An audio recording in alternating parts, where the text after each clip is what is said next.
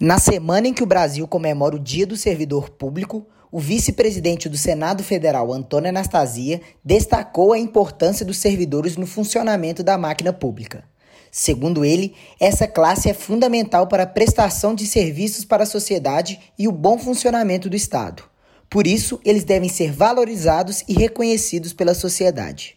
Dia 28 de outubro se comemora o Dia do Funcionário Público, ou como se diz hoje, Dia do Servidor Público eu fico muito feliz de comemorar essa data. Ao longo também dos cargos que ocupei, sempre procurei aprimorar a administração pública, tema dos meus estudos e da minha dedicação. Não existe Estado sem servidor público. Repito, não existe poder público funcionando, não existem serviços públicos funcionando a favor do cidadão se nós não tivermos servidores públicos ali colocados. Anastasia tem diversos projetos em tramitação no Senado Federal em prol dos servidores públicos de todas as esferas e para a melhoria do serviço público no Brasil. É dele a autoria, por exemplo, de uma das maiores demandas dos sindicatos que representam a categoria, a negociação coletiva, que visa melhorar a qualidade do diálogo dos órgãos da administração com o servidor para evitar greves, o PL 711 de 2019. Anastasia também foi relator da lei que criou o Código de Defesa do Usuário do Serviço Público, a Lei 13.460.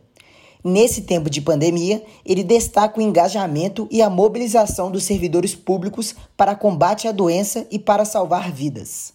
Nessa data de comemoração é também uma data de reflexão, até pela pandemia que vivemos. Imagine se não fossem servidores públicos da área da saúde do SUS, que foi reconhecido agora como um dos melhores sistemas de saúde do mundo.